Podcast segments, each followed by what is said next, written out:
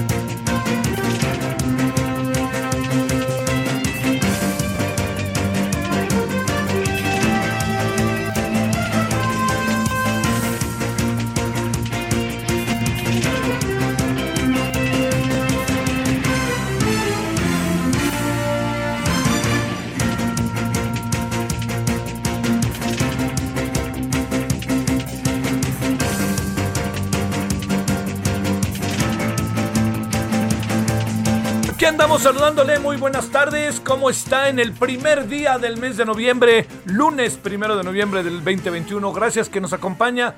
eh, deseando que haya tenido usted un buen fin de semana. Es un buen fin de semana largo, ¿no? Para muchísima gente. Yo espero que lo goce. El día feriado realmente es mañana, ¿no? Pero aquí está esto que llamamos el puente, ¿no? El puente es hoy. Este eh, es este lunes eh, primero, que es el de los santos, pero mañana es el de muertos. Bueno, yo espero que, que, insisto, haya tenido usted un buen fin de semana. Pasaron algunas cosas. Lo, de Puebla es brutal, ¿eh? Lo de Puebla es brutal. ¿Qué cosa, no? No, no aprendemos o, qué pasa, ¿no? Fíjese. Eh, eh, la, eh, en, digamos, en San Pablo, Xochimehuacán, en Puebla capital, esto, la fuga de gas, independientemente de que haya sido provocada por una cosa, por una empresa llamada Hidrogas, estaba conectada a una toma clandestina para cargar y llenar su tanque. Esto dijo el director de Pemex Logística, Javier González, del Villar. ¿Realmente pasó eso? Así le pregunto. ¿Realmente? Pero qué cosa, ¿no? ¿Qué cosa? Bueno, eso es lo que pasó en Puebla, que nos, eh, Tlahualilpan nos acabó recordando a Tlahualilpan, lo que pasó hace casi al principio del sexenio, ¿no? Por la misma razón, ¿eh? Ductos, este, tomas clandestinas. Y luego la gente, pues también, ¿no? Necesitada, supone que pues, me sale más barato y no se fijan ni las condiciones, ¿no?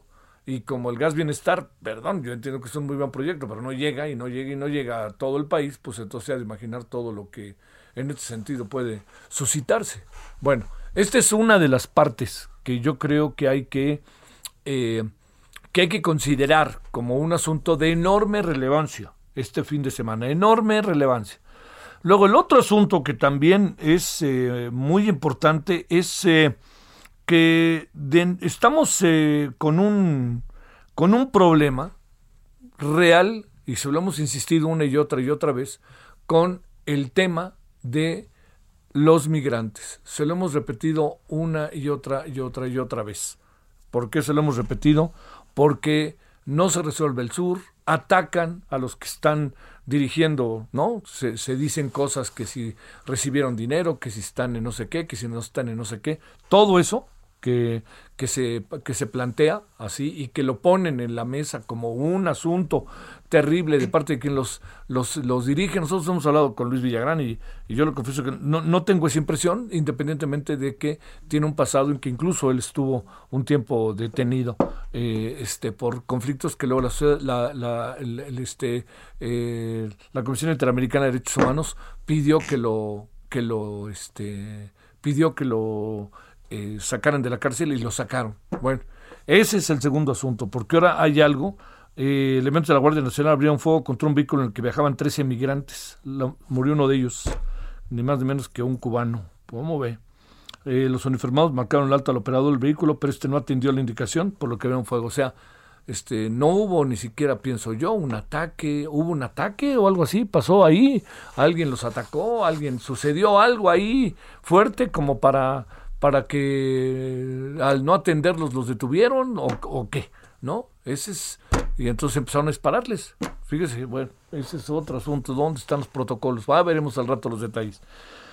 Luego, eso no es todo, ¿no? México está también hoy como ya este presidente del Consejo de Seguridad de la ONU, le toca, y eso va a estar en verdad que sumamente atractivo e interesante. Bueno, parte de lo que tenemos, junto con algo que sigue siendo la declaración del viernes del presidente que ha causado tanta controversia, me parece que justificada, porque el presidente dijo que el neoliberalismo alentó el ecologismo, eh, la, defensa de los animales, otros derechos, el, el feminismo, muchas cosas que dijo el presidente que yo sí pienso que son, este, en verdad, a mí me confundieron muchísimo las declaraciones del presidente, porque en, este afán de, que el país empieza el primero de diciembre de 2018, eh, todo lo que pasó antes parece que no cuenta. Y el presidente yo creo que tiene que, alguien le tiene que decir, oiga señor, el tema del feminismo no empezó con el neoliberalismo.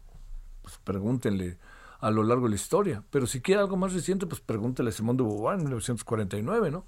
Este, el tema de, los, de la ecología desde siempre ha habido una defensa, eh, desde, créame, siglos atrás. Entonces, el derecho, la defensa de los animales es otro asunto que ha estado ahí.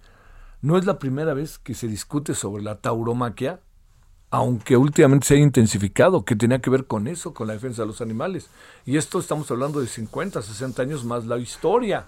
Por eso tratamos de convivir con, con perros, con gatos, etcétera, como una forma también de protección y de convivencia. Entonces es, le diría, es, es, eh, es una declaración que no, que no alcanza uno a entender exactamente hasta dónde quiere llegar. Bueno, pues eso pasó a lo largo del fin de semana, pasaron muchas otras cosas. El desfile de ayer estuvo muy bueno, yo vi tantitito, pero estuvo muy bueno en términos de la manifestación. Yo espero que no nos vaya a agarrar un, este, un, una, unos contagios, porque que nos vaya a agarrar contagio, porque sí fue en verdad mucha gente. Algunos llegan a hablar de que un millón de personas estaban en la calle ayer entre las 12 de la mañana o antes, ¿no? Y las 4 o 5 de la tarde. Si estamos hablando de un millón de personas, pues usted simplemente haga cuentas, ¿no? Niños, niñas, jóvenes y más todos los que iban desfilando, ¿no? Que se veían además sensacionales. En algo que no se nos olvide, fue una idea original que apareció con motivo de la película que se filmó en México de James Bond y que luego se convirtió en un asunto en donde en México se acabó diciendo, acaban diciendo, oigan, pues hagamos un desfile cada año. El desfile se suspendió pero se suspendió por razones que usted y yo sabemos, ¿no? Que tiene que ver con la pandemia, pero este año otra vez ahí está de vuelta esto que fue una buena idea de, del gobierno de Miguel Ángel Mancera, que, que, que, ojalá se siga. Bueno, todo esto es lo que hay. Este, también hay eh, otros asuntos ahí deportivos que estuvieron muy interesantes. Resulta que este, pues el América ya se encontró a equipos fuertes y ya pasó a segundo plano. ¿eh? Por más que lleve ventaja, ¿eh? va a tener que hacer mucho y el Cruz Azul ya se ve enfilado otra vez. ¿Cómo te lo dije? Híjole. No sé, aquí hay un cementerio que debería de ver, es una cosa terrible. Ya vemos cómo se acaba de casar. Entonces, no sé. este Pero lo que sí le digo es que yo le dije al Cruz Azul, se va a reponer, se va a reponer.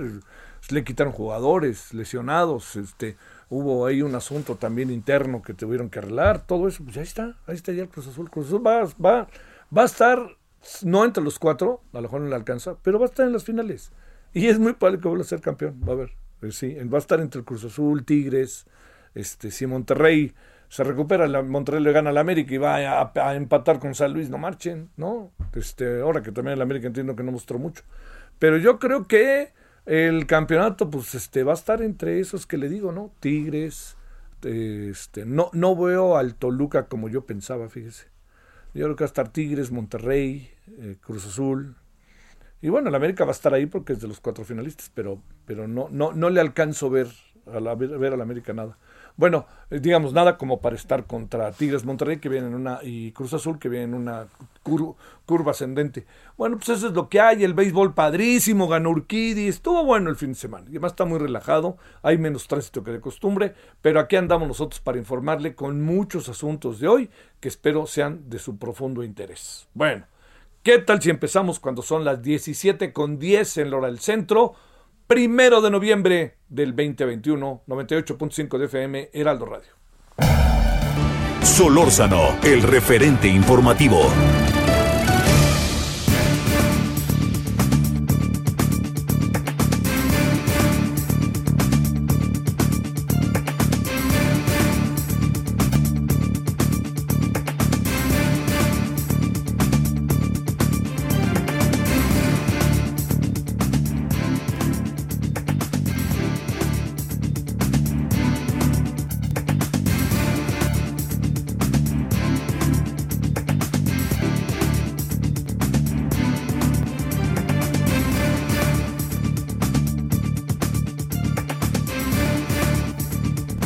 Andamos agradeciéndole entonces que nos acompañe. Hay diversos temas que hoy queremos abordar con usted. Eh, mire, hoy eh, un, tema que me parece eh, muy, muy necesario de atender tiene que ver con el COVID y cómo se está, cómo, cómo se está abordando el tema del COVID en la noche abordaremos con Arturo Ederly el tema del número, si estamos con misión cumplida o no, que eso es algo importante. Esa es una de las, eh, de las partes. Otro de los elementos que, también queremos ver es, eh, a lo mejor hemos pasado por alto secuelas, las secuelas que deja el COVID. Si a usted le dio COVID, ¿qué, qué siente su cuerpo? ¿Qué siente su tacto, su gusto, eh, los olores, ¿qué tiende, qué, qué, es todo eso? ¿Cómo, cómo ve todo eso para, para poder este, eh, saber si le dejó secuelas o no secuelas? Que esto es importante, es un, es un algo nuevo, ¿eh? Es un algo nuevo el COVID, no nos hagamos. Entonces, eh, resulta que Marit Arbelay ha hecho un estudio sobre el sistema de salud y las secuelas, en este caso, bueno, el sistema de salud en su conjunto, pero las secuelas que puede traer precisamente el, eh, digamos, enfermedades como el coronavirus. Entonces, le hemos pedido que esté con nosotros, ella es periodista científica y consultora en comunicación. Marit, ¿cómo estás? ¿Cómo te ha ido? Muy bien, muchísimas gracias. Gracias por el espacio y por el privilegio de hablar sobre mis reportajes desde marzo.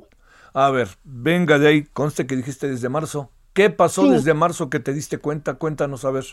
Bueno, todo eh, antecede desde el primero de marzo de 2020 que yo cacho la nota del virus chino y yo escribo en mis redes sociales que va a dejar como secuela la disautonomía.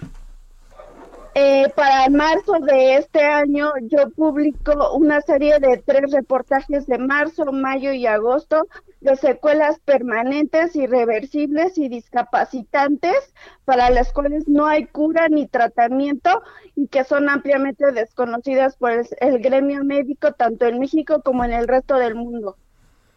A ver, ¿esto qué quiere decir? ¿Qué pudiste descubrir? ¿Qué alcanzaste a apreciar de todos estos procesos a los que haces ahora referencia? Bueno, la disautonomía corresponde al nombre médico del COVID largo o persistente. Esto de acuerdo con dos estudios, uno de la Universidad de Stanford y lo respalda otro de la Universidad de Calgary, de Canadá. Ajá. Eh, la disautonomía como tal es una condición crónica neurológica y cardiovascular y también una discapacidad física por pérdida de fuerza de las piernas, por dolores crónicos y por riesgo de desmayarse por las variaciones extremas y opuestas entre sí por la disfunción en la comunicación nerviosa del sistema nervioso autónomo que regula todos los órganos y sistemas. Eh, la disautonomía en sí representa el 90% de la falla total de los órganos y sistemas. A ver, estamos hablando de que, eh, digamos, esta disautonomía a, la que haces referencia, eh, Marit, quiere decir que hay, eh, digamos, estas son secuelas concretas de lo que está, de lo que pasa. ¿Se están manifestando o no nos estamos dando cuenta? Sí. A ver. Yo tengo, bueno, desde el primer reportaje, yo, yo desde mayo yo ya tenía el reportaje, pero pues obviamente no me creían, tuve pruebas para publicarlo, pero yo caché testimonios de eh, ya diagnosticados con disautonomía como tal post-COVID de Estados Unidos y de México desde junio de 2020. ¿Qué es lo que encontraste? Porque digamos, no, no, no alcanzo a apreciar que en algunos casos, digamos, este, de los que estamos este, viviendo, estemos en medio de, que a mucha gente le pase o, o qué es lo que tenemos. Lo que pasa que, bueno, yo soy disautónoma por negligencia médica. Ajá, sí. Entonces, yo tengo ya 16 años que la padezco y tardé 10 años en ser diagnosticada precisamente por el amplio desconocimiento de los doctores. Recorrí todos los hospitales públicos y privados. ¿Cómo, cómo se manifiesta, eh? ¿Perdón? ¿Cómo se manifiesta? Ah, bueno, los síntomas son una, es un cóctel de 100 condiciones crónicas y síntomas.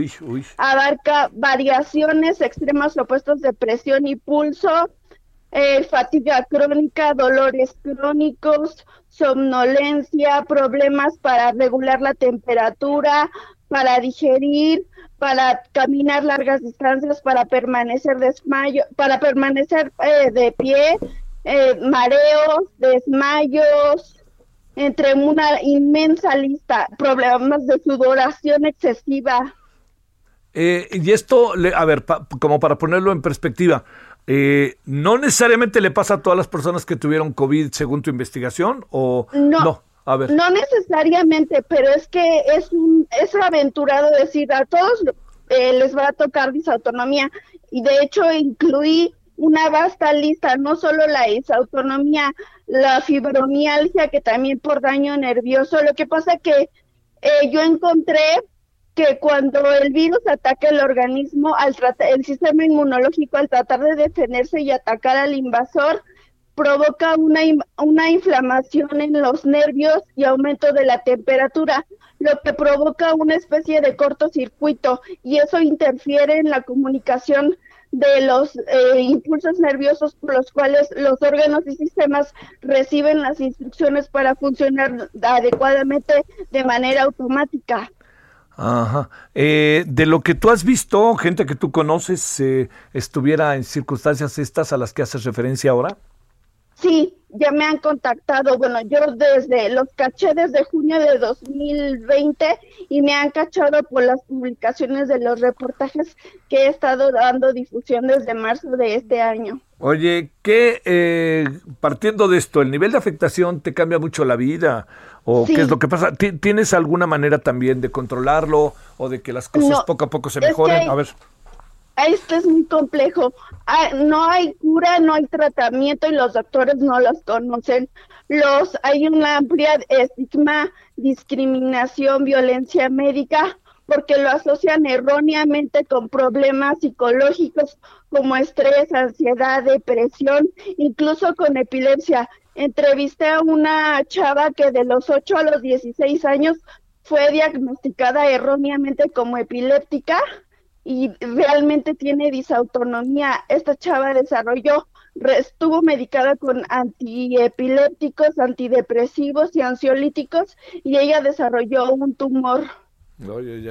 Bueno, a ver, ¿y qué ha pasado con tus estudios, Marit? ¿Qué te dicen? ¿Qué, qué hacer con ellos? Eh, ¿Te pelan, no te pelan? ¿Qué hacemos?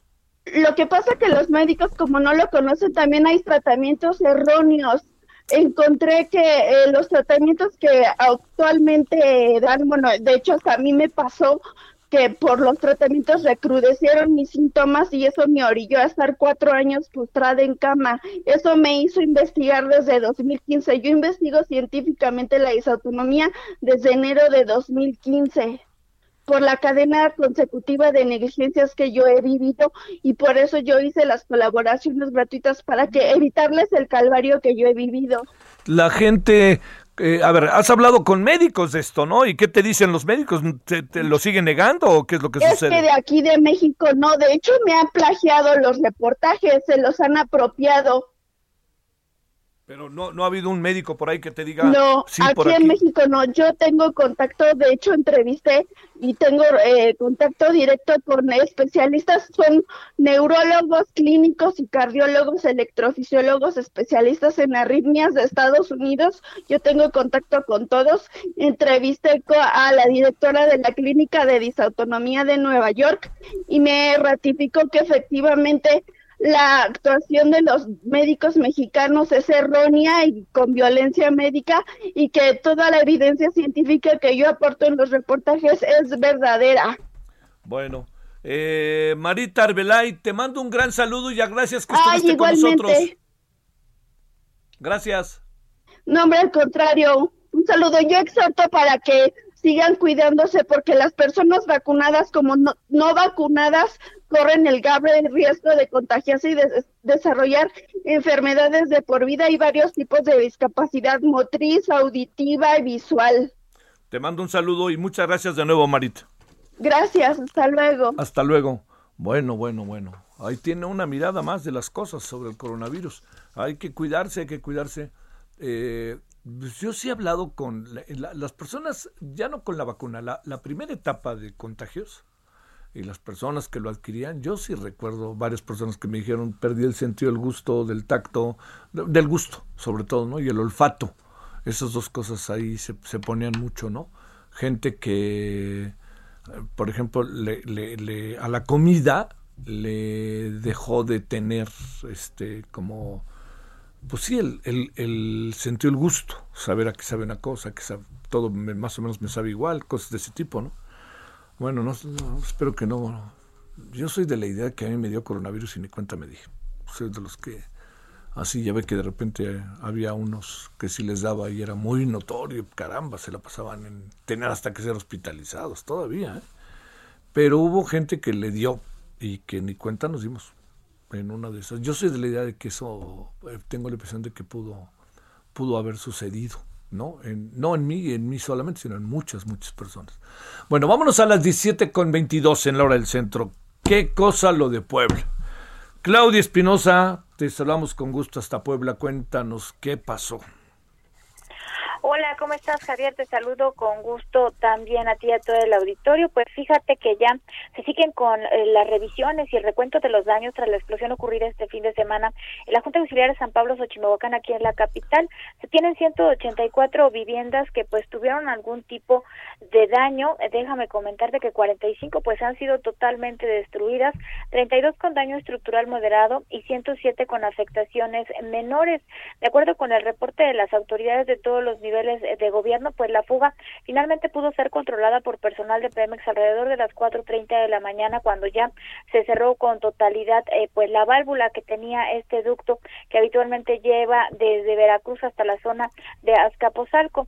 Hay que mencionar también que se ha reforzado la vigilancia y todavía los habitantes no pueden regresar a esta zona en tanto no se garantice la seguridad de sus viviendas. Únicamente se les ha permitido pues sacar algunos documentos. Se espera que en el transcurso de esta tarde pues ya se termine la revisión y comience pues ya el retiro de los escombros. Ya se han sacado algunos vehículos dañados y bueno, en materia de personas lesionadas hay eh, pues 14 que todavía permanecen hospitalizadas. Ayer la cifra creció a 17, pero tres fueron dadas de alta. De estas, pues ocho se reportan de gravedad y cinco inclusive están intubadas. Hay tres pequeñitos que están siendo tratados en el Hospital para el Niño Poblano, todos ellos ya con quemaduras de segundo y tercer grado. el gobernador Miguel Barbosa decretó a través del periódico oficial dos días de luto por esta situación, hoy y mañana, y bueno, también dijo que se continuarán con los operativos. Hay que señalar que de acuerdo con los reportes, ayer ya se había dicho que se encontró la zona pues una pipa de gas y 25 cilindros. Hoy, a través de las investigaciones de Pemex, se sabe que pues en la fuga proviene de una manguera, de una válvula que se había colocado alrededor del ducto y que bueno, tras varias eh, horas y por la acumulación del combustible, pues con un transformador eléctrico se dio esta chispa de cuatro explosiones, se logró controlar, pero bueno, se siguen las investigaciones y también se sabe que pues este terreno era eh, propiedad eh, general de la comunidad y, y, algunas personas se adueñaron de él, por lo que ya también se siguen las investigaciones a través de las fiscalías. Eh, pues es lo que está ocurriendo, Javier, en estos momentos. ¿A qué distancia está la población del centro de la ciudad de Puebla? Está aproximadamente, mira, es que se ubica, es una junta auxiliar de la capital, del centro se ubicará no más allá en vehículo de unos eh, 15 a 20 minutos del zócalo de la ciudad, aunque bueno, pues obviamente esto es eh, por el tipo de vialidades y por el tráfico, pero estará en un aproximado de unos eh, 20, 25 eh, kilómetros desde el zócalo hacia donde se ubica. Gracias. Adiós, Claudia. Pausa. Fíjate. El referente informativo regresa luego de una pausa. Estamos de regreso con el referente informativo.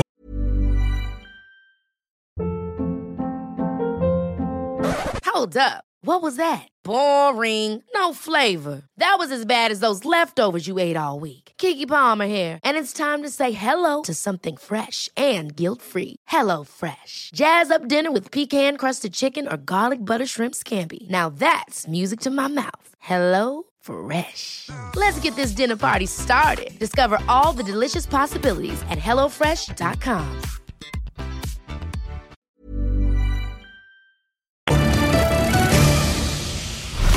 En el referente informativo le presentamos información relevante. La Ciudad de México se recupera de la pandemia y en economía, asegura la jefa de gobierno Claudia Sheinbaum. Inicia vacunación de menores con comorbilidades en Nuevo León. Puebla tendrá dos días de luto tras explosión en San Pablo, Xochimehuacán. Hacienda impulsa mecanismos para combatir el cambio climático en la COP26. Mauricio Tabe asume el cargo como vocero de la Unión de Alcaldías de la Ciudad de México.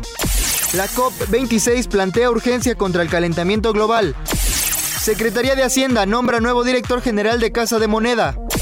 Tribunal Electoral del Poder Judicial de la Federación ordena al INE aceptar firmas en papel para consulta de revocación de mandato. Reporta Profeco, cinco denuncias por combustible presuntamente adulterado en Guadalajara.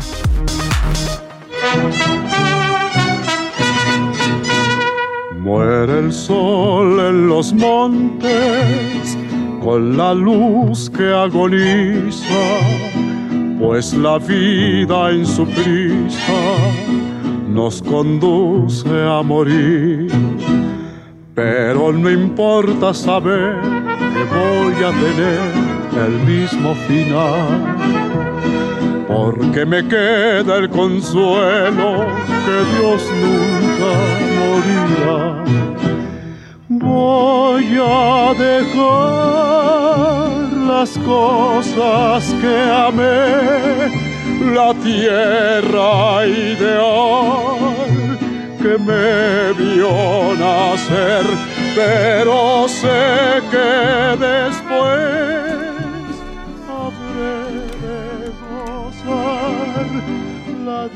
y la paz que en Dios hallaré.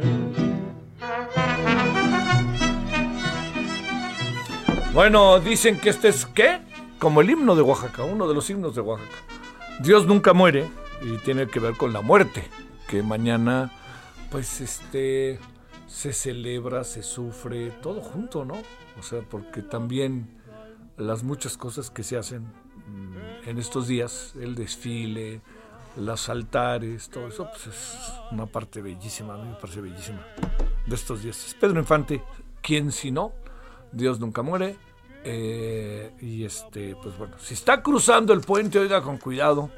Algo, algo que en, en verdad le confieso que, me, que a mí me dio un poco de gusto, lo digo a título personal, es que lugares tan emblemáticos y queridos como Acapulco tuvieron o están teniendo un 70-75% de, de aforo, o sea, de, de ocupación hotelera, perdón.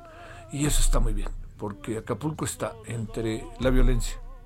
Hay que amarnos, dice la presidenta municipal. Hijo, ¿de dónde aprenden? Bueno, segundo, está también con un enorme problema que tiene que ver con el temblor, los temblores, ¿recuerda?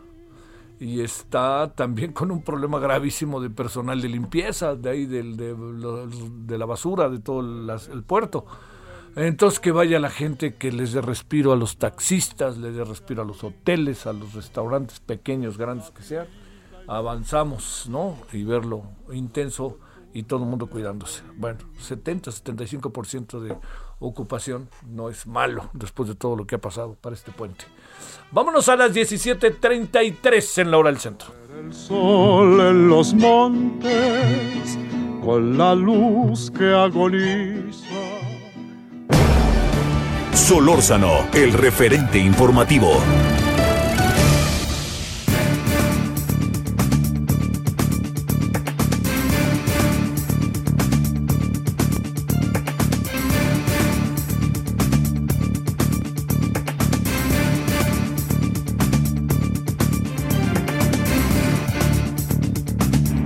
Bueno, qué declaración la del viernes del presidente.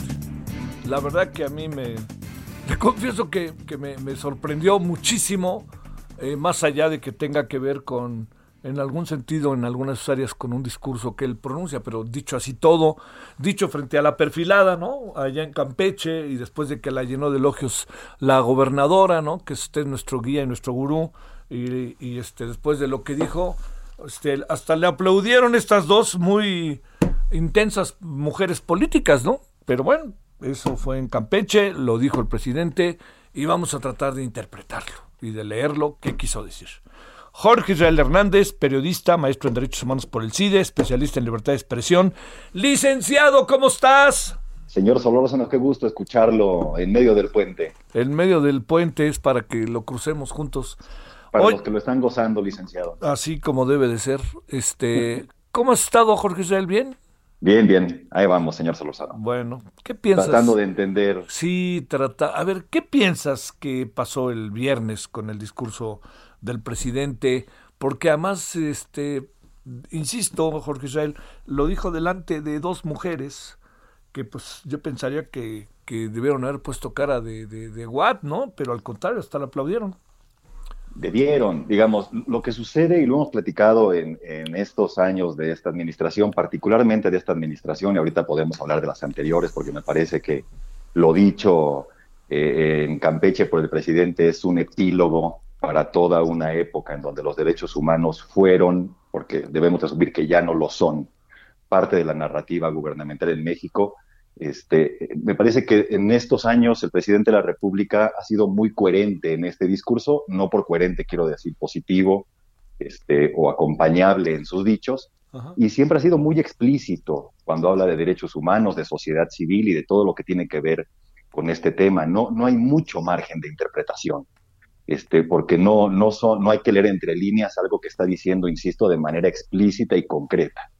Este, pero lo dicho ahora en Campeche me parece que redondea perfectamente la noción que el presidente tiene sobre el tema de derechos humanos y las agendas que desde distintos ámbitos, incluso la gubernamental, porque esa es su obligación, trabajan en materia de derechos humanos.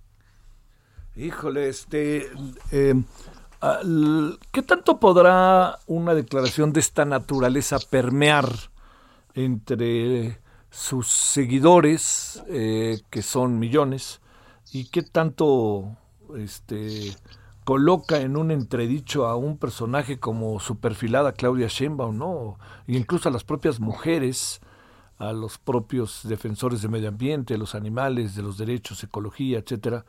Este, claro. ¿O no importa? Mira, claro, claro que importa, Javier. Por tratarse de quien se trata, digamos, en términos eh, eh, políticos administrativos, es el presidente de la República, es el titular del Poder Ejecutivo, y todo lo que diga un funcionario de este nivel, el funcionario de más alto nivel en el andamiaje estatal de México, permea, es un mensaje, eh, digamos, adoptable, sino que una indicación y una orden para el resto del andamiaje estatal. Esto lo hemos visto ya en otras administraciones, incluso hay recomendaciones por parte de organismos internacionales.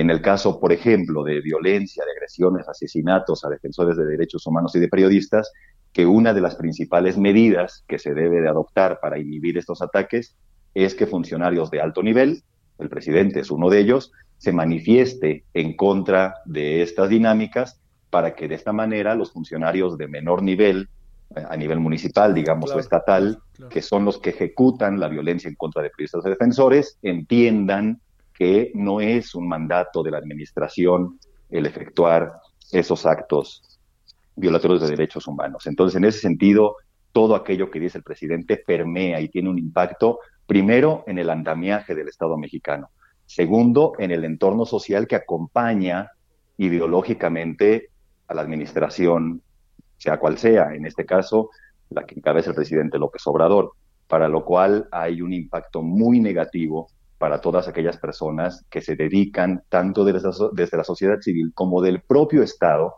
a eh, acompañar la agenda de derechos humanos. En el caso específico de lo dicho en estos, en estos últimos días, específicamente en Campeche, eh, pudiéramos leer una intención de mencionar dos de los temas, eh, digamos, que le han causado un impacto más negativo a la administración actual, que tiene que ver con el movimiento de las mujeres en contra de la violencia que se ejerce en contra de ellas y que ha sido un tema con el que el presidente tropieza constantemente y efectivamente le pega o golpea su imagen pública. Y por el otro lado, el tema de los defensores y defensoras del medio ambiente, que también es un tema que afecta, vamos a ponerlo en, este, en estos términos, eh, agendas que para el presidente, que son importantes, por ejemplo, el, el tren Maya, o el tema de energéticos, petroquímica y demás, este, desarrollos que eh, son denunciados por organizaciones ecologistas y que tienen, digamos, en jaque el, propio, la propia implementación de los planes del presidente. Pudiéramos suponer que ese es el sentido porque fue muy enfático en hablar del feminismo y de, y de los derechos vinculados a la protección del medio ambiente. Más allá de eso, este, Imagino, como tú bien dices, que un sector no menor de funcionarias y funcionarios que durante muchos años han acompañado la lucha de los derechos humanos se habrán sentido descobijados. Lo que yo no entiendo es por qué no lo hacen público, no lo manifiestan o no manifiestan que no concuerdan con esa idea del presidente de la República. A ver, eh, Jorge Soel Hernández, eh, la, parte que corresponde a, a, una declaración de esta naturaleza que bien dices se inserta en lo que ha sido un, un, discurso o como se dice ahora una narrativa coherente con lo que el presidente ha venido planteando te, te pregunto este eh, afectará en, eh, en, el grueso de sus seguidores o, o, cambiará la mirada de sus seguidores que uno también presume que sí son eh, muy furibundos pero al mismo tiempo pues es un, yo quisiera pensar, es un, es, son grupos políticos con enorme conciencia, ¿no? No sé qué piense el, el, este Paco Ignacio Taibo, por decirte algo, ¿no? Que están allá todo lo que dan, o, o si quieres, este, pues pensemos hasta en el propio Ackerman, que son, tiene una posición más radicalizada, ¿no? Claro, seguramente habrá un impacto y me imagino por la naturaleza propia del presidente de la República habrá un diagnóstico previo en donde la pérdida que, tiene un discurso de este tipo no menguará del todo su, impacto político, sus preferencias. Este, justamente en estos días conocemos estadísticas que da a conocer eh, nuestro amigo Roy Campos, en donde la aceptación sigue estando por arriba del 65%, incluso después de lo de Campeche. Entonces me parece que eso está calculado. Lo que también me, parece importante destacar es lo, lo, que te platicaba en un inicio, lo dicho en Campeche es un epílogo tristísimo para, para una de las narrativas transversales que dieron pie a la transición política en nuestro país en el año 2000. Digamos, eh, eh, todo el, movimiento de oposición encabezado por Vicente Fox, el Fox del 2000, no el Fox de ahora, este, estaba anclado en los derechos humanos, a tal grado que se rodeó de gente muy cercana a, a esta corriente eh, mundial en pro de los derechos humanos, como Adolfo Aguilar Cíncero, Jorge Castañeda, Mariclera Costa, este, Patricia Olamendi, digamos, una larga lista de personajes que a nivel global tenían un diálogo importante en materia de derechos humanos, al grado de que en ese sexenio se ratificaron muchísimos eh, instrumentos internacionales que vinculaban al Estado mexicano con la garantía, protección y promoción de derechos humanos. Se instaló en México por primera vez una oficina de Naciones Unidas para los Derechos Humanos. Este, se modificó el marco normativo, incluso en el sexenio de Felipe Calderón, con todo el fantasma y la nube negra que provocó el discurso oficial de la guerra en contra de la delincuencia. Se realizó una reforma constitucional en la materia en 2011 muy potente que coloca los derechos humanos como piedra angular del marco normativo en el Estado mexicano.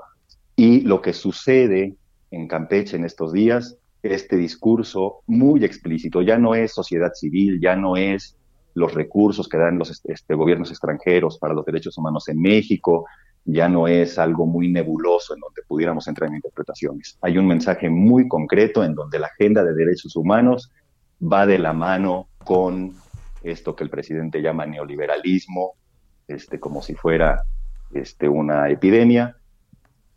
Y me parece que es un epílogo a este proceso de transición en donde los derechos humanos fueron una piedra angular y rompe de cierta manera con una tendencia histórica en el, Estado mexicano de acompañar en términos normativos y discursivos la agenda de lo que después de las guerras conocimos como derechos humanos, digamos, basta un recorrido rapidísimo desde 1847, hay una Procuraduría de los Pobres en San Luis Potosí, en la Constitución del 57 ya se habla de derechos del hombre, en la del 17 de garantías individuales, en el 89 ya en el salinismo se crea la Dirección de Derechos Humanos en Gobernación, después la CNDH, digamos, hay una evolución en el sistema del Estado mexicano que permite la construcción y el compromiso institucional con los derechos. De ahí a su cumplimiento, esa es otra historia y seguramente podremos conversar de ello en otro momento.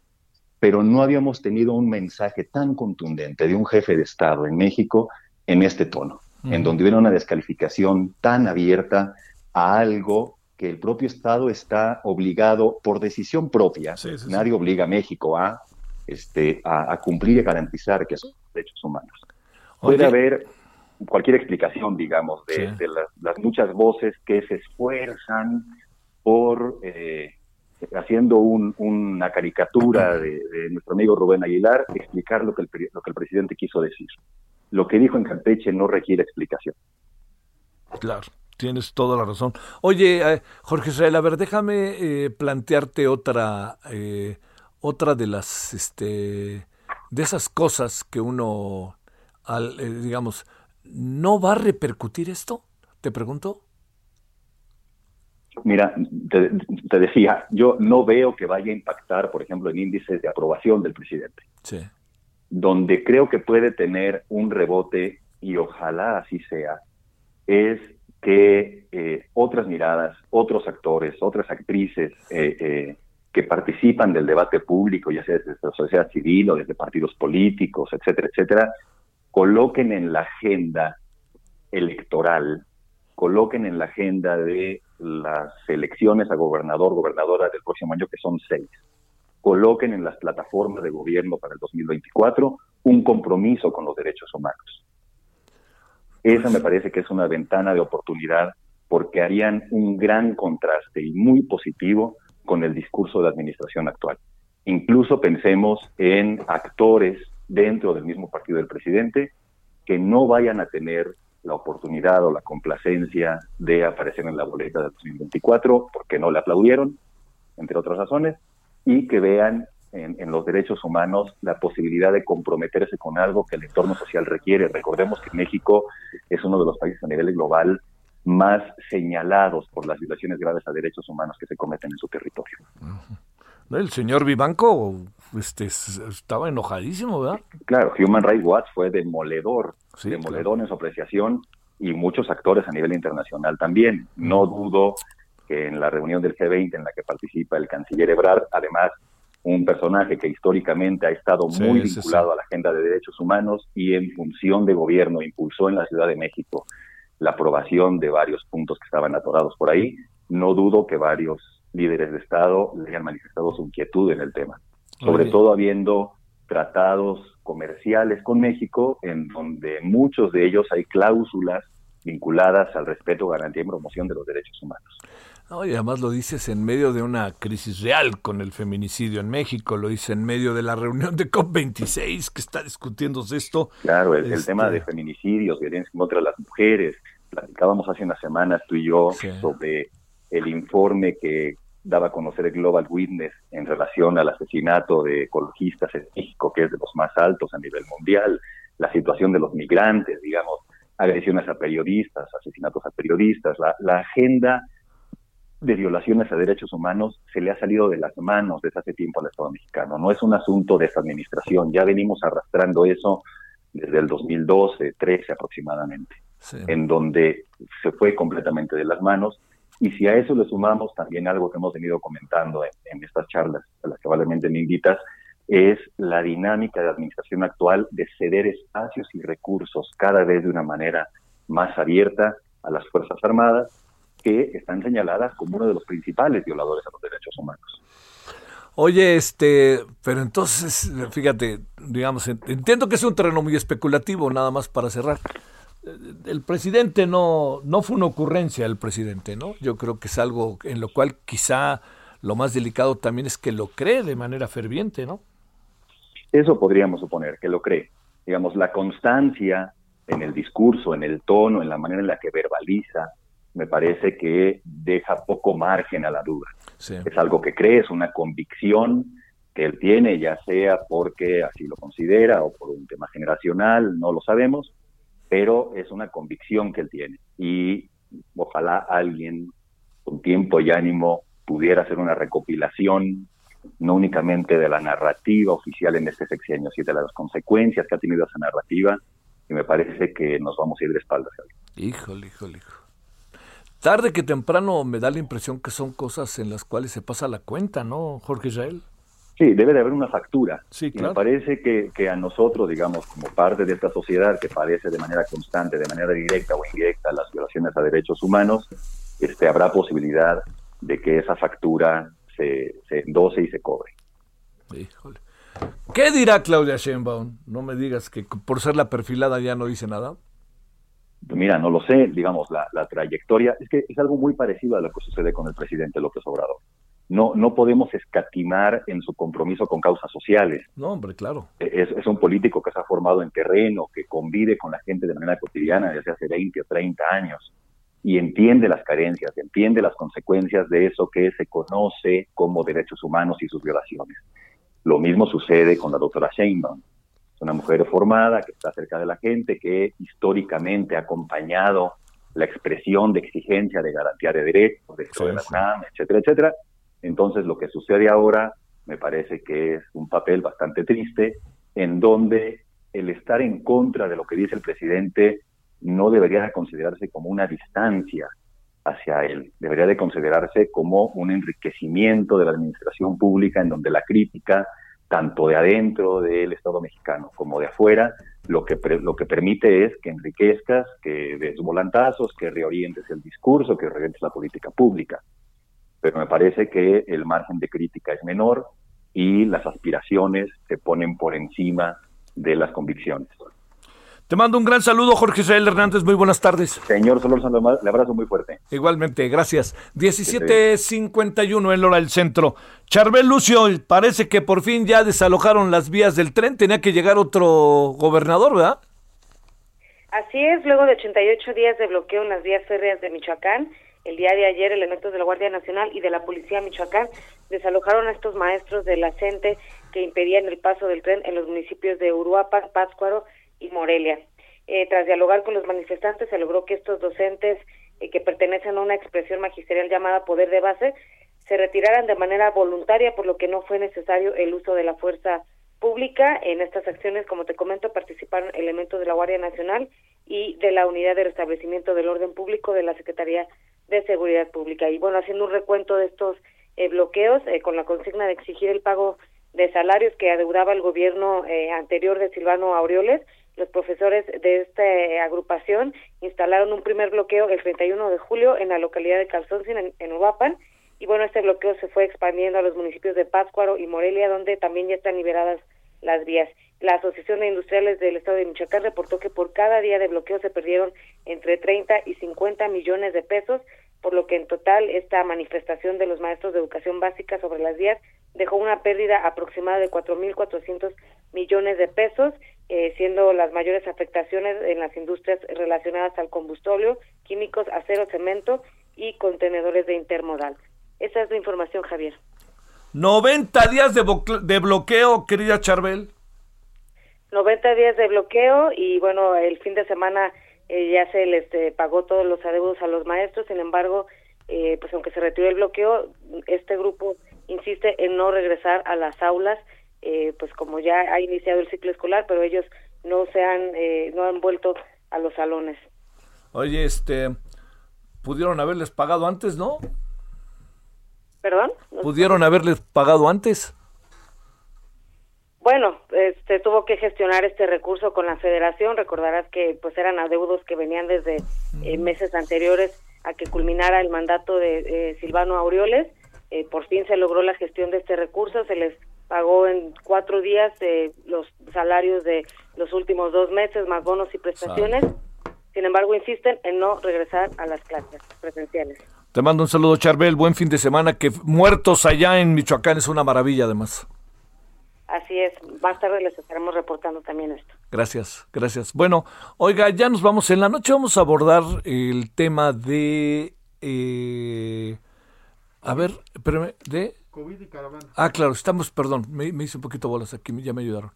El tema de COVID, números, misión cumplida, no misión cumplida, la caravana. Hey, it's Paige DeSorbo from Giggly Squad. High quality fashion without the price tag. Say hello to Quince. I'm snagging high-end essentials like cozy cashmere sweaters, sleek leather jackets, fine jewelry, and so much more. With Quince being 50 to 80% less than similar brands. And they partner with factories that prioritize safe, ethical, and responsible manufacturing. I love that. Luxury quality within reach. Go to quince.com slash style to get free shipping and 365 day returns on your next order. Quince.com slash style. Y también mucho de las cosas que pasaron el fin de semana y hoy, que como sea se han dado las cosas, han pasado cosas. Hasta el ratito ahí tarde, pásela bien. Dios. Hasta aquí, Solórzano, el referente informativo.